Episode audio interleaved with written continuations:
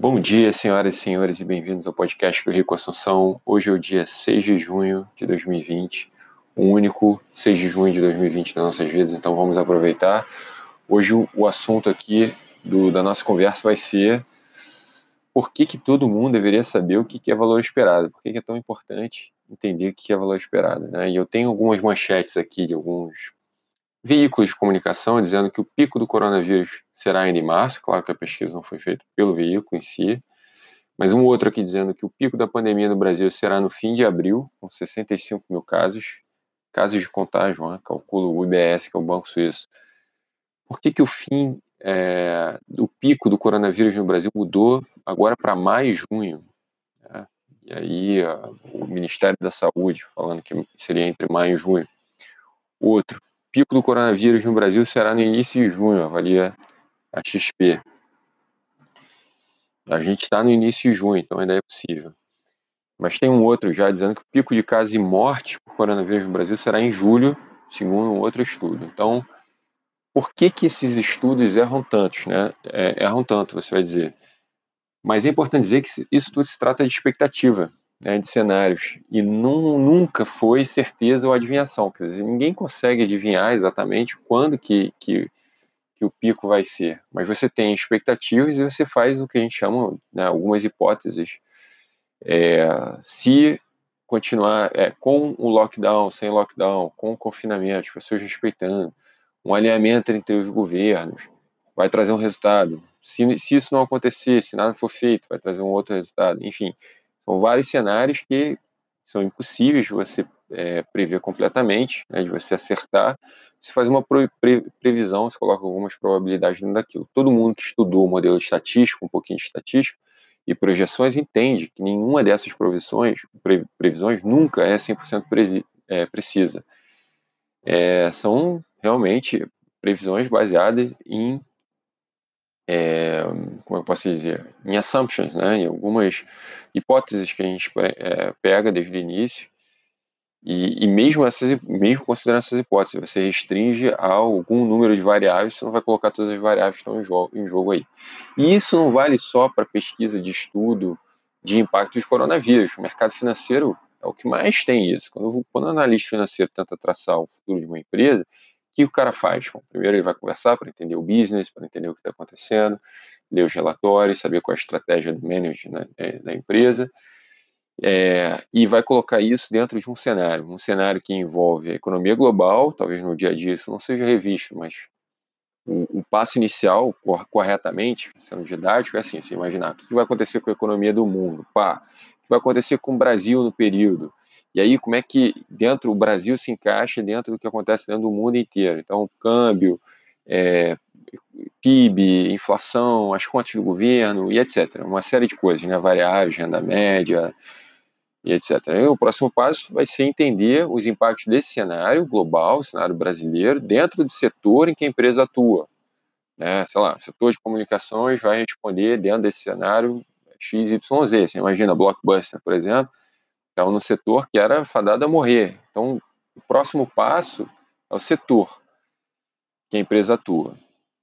É, e aí, em seguida, dentro desse setor, você vai ver como é que essa empresa em si, ela responde dentro do setor, uma análise você vai ver em frente aos concorrentes. Cada passo do concorrente, ele muda também o passo da própria empresa. Quer dizer, extremamente interessante, ele leva em consideração diversas hipóteses mas nunca nenhuma certeza, né? Porque você não sabe qual, qual vai ser o dólar daqui a um ano, ninguém sabe. Você não sabe o que, que o concorrente X vai fazer e você não sabe nem o que a própria empresa vai fazer, mas você cria algumas hipóteses para tentar tangibilizar aquilo, tornar aquilo um pouco mais concreto. E aí a consequência dessa produção, dessa projeção toda, ele traduz em números da empresa, quer dizer, quando que vai, quanto, como é que isso se traduz em termos de, de mercado para a empresa, e aí dentro do mercado é, qual o preço que ela consegue colocar. Algumas empresas têm poder sobre preços, outras não, e aquilo ali se traduz, né, preço vezes quantidade que você vende, que, a gente chama de mercado. Então se traduz em receita, e aí a receita tem os custos, dependendo da estrutura de produção da empresa, e o resultado, a diferença entre os dois, a receita e o custo, é o lucro. Né? Mas sempre são projeções. E aí, dentro dessas projeções, dependendo do lucro que, que a empresa vai ter, você vê o preço da ação hoje, você imagina lá na, lá na frente o lucro dela, você traz para para valor presente, né, para o dia de hoje, você diz o quanto que vai, é, quanto que você acha que realmente, de fato, vale, deveria valer essa empresa. E aí, se o, se, se o que ela deveria valer é maior do que está sendo cobrado no mercado, que as pessoas estão negociando, então se recomenda investimento. Se for menor, você diz, cara, melhor não investir, melhor vender. É, mas muitas vezes, muito mais que um, que um cenário analisado. Então, às vezes, você faz, cara, um cenário mais pessimista, um cenário do meio, um cenário mais otimista, às vezes são até mais cenários do que esse, um, que a gente chama de uma análise de sensibilidade, enfim. Ninguém ali, que é importante dizer, acho que vai adivinhar na mosca, que vai, ó, a receita vai ser de, sei lá, estando aqui qualquer número, de 8 bilhões, que vai ser realmente 8 bilhões, pode ser 7.9, 8.1, enfim. É, mas o que essas estimativas elas nos, nos dão um norte, elas servem para nos dizer, ó, cara, isso pode acontecer, aquilo pode acontecer, aquilo pode acontecer. Né? Essas são as grandes hipóteses que, e as, grandes probabilidades que podem acontecer. E se isso acontecer, o resultado mais provável é X, Y, Z. E aí depois você tenta ponderar tudo isso. Nós, economistas, a gente vive de projeção. Essas projeções são extremamente importantes. Tanto que Toda semana, segunda-feira, é, é, publicado o Boletim Focus pelo Banco Central, que é uma pesquisa Banco Central faz com, com, e publica as médias, as medianas, as expectativas de maiores instituições financeiras do Brasil. É extremamente importante. Uma coisa que é, que é bom, quem não conhece o Boletim Focus, só antes para explicar, é, é, publicado semanalmente, com as expectativas para PIB, inflação, juros, dólar, déficit, um porrada de coisa. Tem inflação, tem o IPCA, o GPM, enfim, é, é bem interessante, é público, é só você jogar no Google lá, Boletim Fox, você vai ver.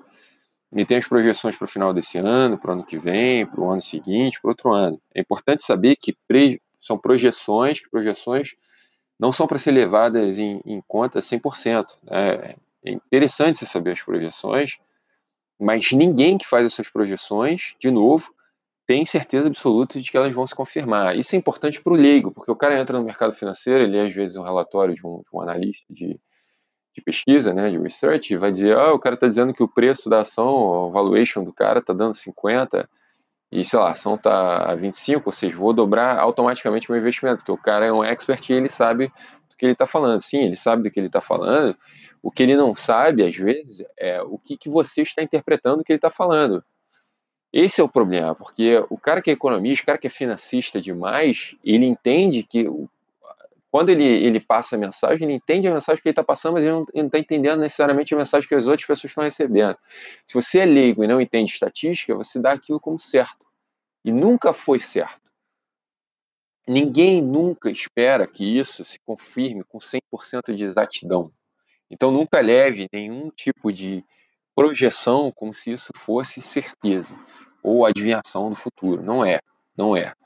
Por quê? Por que eu estou falando isso? Porque vem à tona, muitas vezes, agora, por exemplo, que estamos pegando o pé do, do Felipe Miranda da, da Empíricos, é, a projeção dele de queda na, na Ibovespa. Projeção é projeção.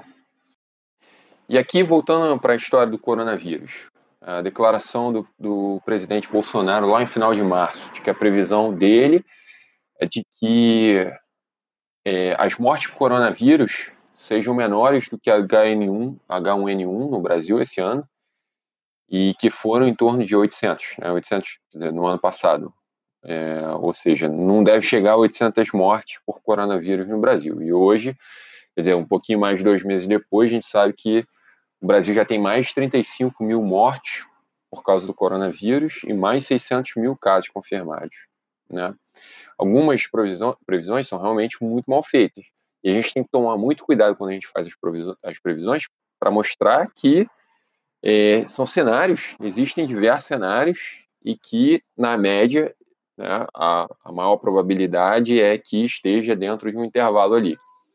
Isso que é, que é, o cuidado que a gente tem que tomar, porque você não pode tomar um único cenário né, num tipo de, de pesquisa como essa.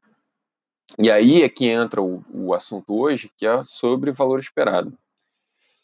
Que a importância de se calcular valor esperado na, nas suas decisões. Essa aí é decisão, cara, decisão profissional, decisão pessoal na sua vida.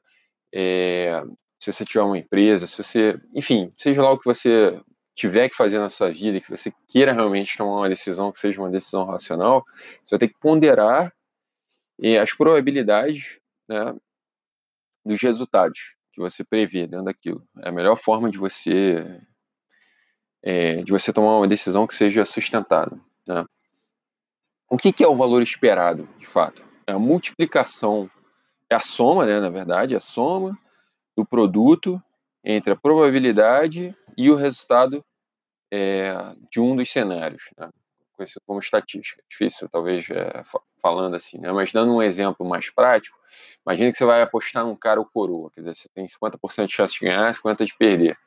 Se der cara, você ganha e ganha 20 reais. Se der coroa, você perde 10. Qual o valor esperado dessa aposta? Quer dizer, 50% de chance de ganhar, sair cara, e 50% de sair coroa. Então, 50% vezes 20, mais 20, né, que é a tua chance de ganhar se, se der cara, mais 50% vezes menos 10, né? Que aí é, você perdeu os 10 reais. 50% de 20 é 10, 50% de menos 10 é 5, 10 menos 5 dá mais 5, ou seja, o valor esperado é positivo, logo é vantajoso você apostar esse tipo de aposta. É claro, um, é um exemplo aqui super simples, acho que você já sabia o resultado desde o início, porque, porra, eu que se ganhar eu ganho 20, se eu perder eu ganho 10, é óbvio que é vantajoso, mas o valor esperado nos ajuda a traduzir isso em números mais precisos. Quando o exemplo começa a ficar mais complexo, é aí que o valor, o valor esperado nos ajuda mais. Agora, uma conclusão puramente matemática ali. É um jogo interessante ser jogado, porque o valor esperado ele é positivo, ou seja, na média eu tenho mais chance né, de ganhar, eu tenho um ganho é, líquido, vamos dizer assim. É, mas na realidade pode ser diferente. Quer dizer, e aí? e se decorou e você perder, meu amigo? Perdeu os 10 reais, você vai dizer o modelo estava errado? Não, o modelo não estava errado. Estava sempre previsto dentro do modelo também que essa era uma possibilidade. E chance sempre tem. Então você não pode acusar alguém que tem um modelo e tem uma projeção de o cara estar errado porque o resultado não foi exatamente aquele que ele previu. Porque dentro dos cenários estava aquilo. Quer dizer, a ponderação por uma é, probabilidade. E por mais que você diga que a probabilidade é de 90% de, sei lá, vamos dizer, do Fluminense ser rebaixado em, no, no, ano lá de, de, de 2009 e o Fluminense não for rebaixado, tem 90% de chance, pô, vai dizer, o matemática estava errado, não, porque é, é estatística, ainda tinha 10% de não ser rebaixado. E essas coisas acontecem, cara. Né? Se você jogar a moeda, ela pode cair tanto cara quanto coroa. Você pode ganhar ou perder. Aparentemente, numa decisão racional, mais vale a pena você apostar porque o ganho é maior do que a perda. Uma análise puramente matemática, importante dizer aqui, porque é, em termos psicológicos, em termos econômicos, talvez é, o assunto seja um pouco mais extenso que isso. Mas matematicamente falando, é isso que o valor esperado é, serve. Ele serve para nos indicar a decisão mais racional. E, de novo, previsão não é adivinhação, tá? Eu vou dizer isso quantas vezes eu tiver que dizer, porque eu acho que esse é o, é o principal, é a principal mensagem aqui do, do, do papo de hoje, porque não significa que o resultado saiu diferente do resultado previsto pelo modelo, que o modelo estava necessariamente errado. O modelo considera diversas probabilidades. Isso é importante dizer. É, agora, um caso simples, mas bem prático. Né? No caso de investimento de imóvel, imagina que vamos aplicar isso aqui realmente para uma análise financeira que impacte a vida, que, que impacte a economia. Eu realmente estou de olhos abertos no, no, investimento imobiliário no Brasil hoje, por, por diversos motivos. Primeiro, um cenário de, de juros baixos, uma economia que está estagnada já há bastante tempo, tem uma capacidade produtiva alta, e quando eu falo capacidade produtiva, não é só de ativos fixos, reais, um investimento que já existe feito no Brasil, mas também e principalmente investimento de pessoa, né, de mão de obra, que, é, que, é, que é o principal. Acho que tem no Brasil hoje uma capacidade boa de mão de obra, de produção, que não está sendo aplicada. E no momento falta um estalo de dedos para essas pessoas começarem a voltar ao mercado e voltarem bem. Né? Parece que eu estou sendo um pouco talvez é contraditório, porque, sei lá, há 10 anos atrás eu estaria dizendo o contrário, mas quando você está no auge, utilizando toda a sua capacidade produtiva, né, todo mundo que realmente é produtivo no Brasil, o Brasil, vamos dizer, tem um estoque de pessoas produtivas, e que aumenta, né, a produtividade média no Brasil é muito baixa, mas tem um número de pessoas que tem uma produtividade altíssima. Esse número de pessoas, há 10 anos atrás, já estava esgotado, né, quando a gente falava de apagão de mão de obra. Hoje não. Hoje você tem essas pessoas que estão em outras profissões que não a delas, mas que poderiam estar sendo muito mais úteis, né? Ou muito mais produtivas, melhor dizendo assim. E, e você tem um estoque dessas pessoas que não estão sendo aproveitadas. No momento que o Brasil começar a crescer, você tem essas pessoas lá que estão disponíveis. De uma forma assim. Então, eu acredito que, que o cenário do Brasil seja um cenário é, de, de, recuperação econômica nos próximos 10 anos aí. Eu acho que o Brasil tem, tem população enorme, 210 milhões de pessoas, é, muito diferente da Europa ou do Japão, por exemplo, em que as pessoas já atingiram um nível de qualidade de vida em que, enfim, é mais difícil você melhorar. No Brasil, não, você tem uma possibilidade enorme. Né? Qualquer coisa faz gerar economia. É, não tem caso para todo mundo, nem todo mundo tem carro, nem todo mundo viaja. Tem um que a gente chama em economia de uma demanda reprimida enorme no Brasil. Isso significa um potencial enorme para o futuro. Mas isso é, é um do, dos, dos, rumos né, que o Brasil pode tomar, o crescimento econômico. Eu acho que tem uma probabilidade grande disso acontecer. Agora, também tem do Brasil cair no populismo, né, uma coisa que a gente já está vendo nos últimos anos no Brasil, isso acentuar e perdurar, como o Brasil seguir o, o rumo da Venezuela, é, ou até mesmo, né, falando é, outros casos que não são tão, tão ruins quanto a Venezuela, mas que vão andando de lado durante anos, Aí, ó, eu tenho falado bastante aqui na, na, Europa no caso da Itália, mas no caso muito pior do que da Itália, o caso da Argentina aí do lado do Brasil, é, e que, que, vão andando de lado sem patinando.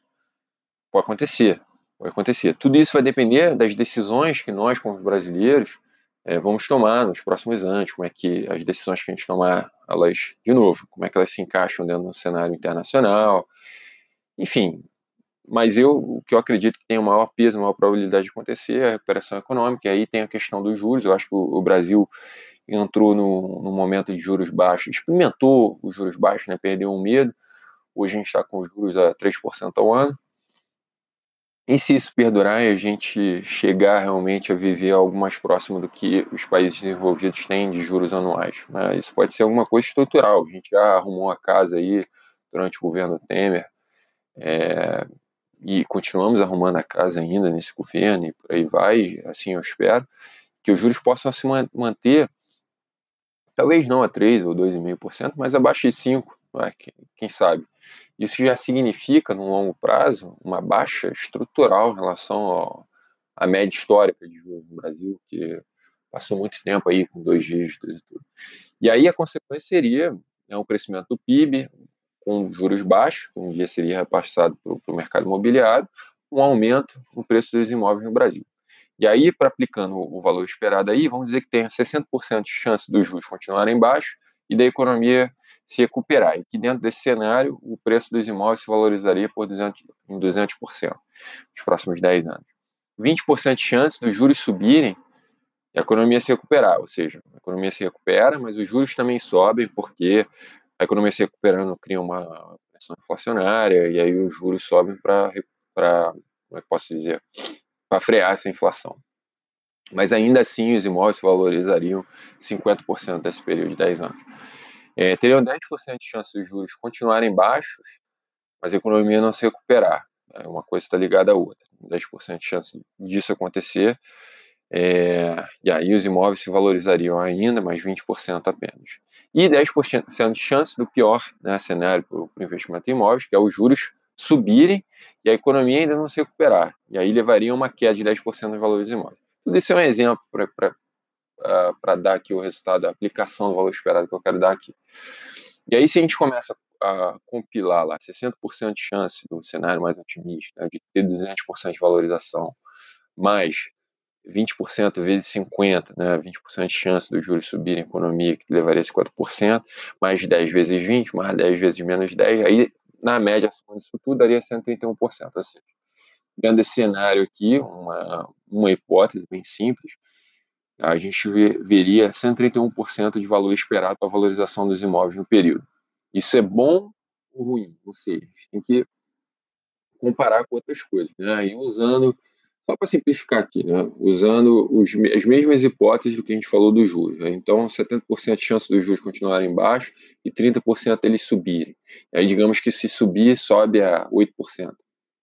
Uma ideia aqui, 70% de chance que ele fique no patamar de 3. Isso daria um juros médio 4,5% no período. Ou seja, ao longo de 10 anos, esses 4,5% se traduziriam em 55% de valorização se você investisse na renda fixa pós-fixado, por exemplo, né? os juros pós-fixados. É... E aí o, o, valor esperado de investimento imóvel 131%, o valor esperado de renda fixa 55%, ou seja, com essas hipóteses, investimento imóvel é racional.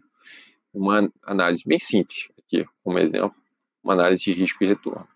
Agora, por que eu não canso? Eu acho que, de novo, é bom dizer, isso não significa que se você decidir hoje investir em imóvel e o valor vir a cair 10%, o modelo estava errado. É que os juros é, têm alta e a economia está estagnada. Porque você previu que essa era uma possibilidade. Né? Isso é importante você dizer para você mesmo, dentro dos investimentos que você vai fazer. Porque você vai porra, meu irmão, cara, por que, que eu fui investir naquilo? Cara, quando você investiu naquilo, você sabia que essa era uma possibilidade importante se dizer, mas você tomou a decisão que parecia para você mais racional naquele momento. Isso é importante para acalmar nosso, nosso desânimo. Né? É, é, importante aqui como mensagem que o erro faz parte do modelo. Qualquer modelo estatístico, quando você faz pesquisa de candidato a presidente da República, você sabe que tem uma, uma chance de. Um, aquilo ali tem um intervalo de confiança que a gente chama de estatística. Né? E fora. E aquele intervalo nunca é de 100%. Você nunca pode dar certeza absoluta de que aquilo vai acontecer. É, os intervalos geralmente são 95%, 99%. Né? E ainda, ainda tem margem de erro e tudo, mas, enfim, é como é. Né? Você não tem a certeza só ué, depois do voto, né? mas não adianta. Antes, que você pode fazer é projeção. Então, o erro faz parte do modelo. Né? No caso do, do 95%, cara, é, tem grande chance de não, de não se confirmar. Vocês, concordam? Uma chance em 20. Quer dizer, se você fizer isso para várias eleições, para várias eleições de governador, prefeito, você vai acertar em 19, mas em um vai estar fora do teu modelo. Isso é normal, isso é previsto, isso não tem nada de, de assustador para ninguém. Erro faz parte do modelo. E na tua vida pessoal também. É importante saber. E agora, as decisões racionais têm que ser aplicadas constantemente. Isso não significa porque existe erro você não vai aplicar uma decisão que é racional porque no longo prazo os acertos vão apagando é, o peso desses erros. No caso da moeda, o cara coroa, se você jogar uma vez, pode dar coroa e você vai perder. Mas se você jogar essa mesma moeda 20 vezes, 30 vezes, cara, as chances de você é, ganhar são muito maiores. Muito, muito, muito maiores. Eu vou aqui arriscar a certeza que se a moeda for jogada mil vezes, você certamente vai ganhar e vai ganhar muito, tomando a decisão certa sempre. É, então, não julgue o todo pela pequena parte apenas. Né? Isso aí, o valor é, esperado é uma coisa que você tem que aplicar sempre. E aí eu acho que é, que é, que é legal, eu, eu, tinha um amigo lá, passei seis meses morando em Biarritz, e eu morava no início, morei numa casa que era dividida com outros casas. E, e tinha um amigo lá, um Patrick, o nome dele, ele arrumou um emprego na Suíça, enfim, estava mudando completamente de vida, né? Biarritz, praia, sol, e para a Suíça, né? Mas lá tá o dinheiro, de qualquer maneira. Enfim. E ele tava, tava se mudando, eu falei, desejei a ele boa, boa sorte nessa nova empreitada. Ele me respondeu, cara, todo mundo tem sorte diversas vezes na vida, viu? Isso é estatístico. O que a gente faz com a sorte que a gente tem é o que define nosso destino. O melhor do que me desejar boa sorte, me deseja juízo. E, é, e essa é a minha mensagem aqui para vocês juízo, o valor esperado vai ajudar vocês a tomar a melhor decisão possível. Valeu, um grande abraço essa semana é isso, galera. Falou!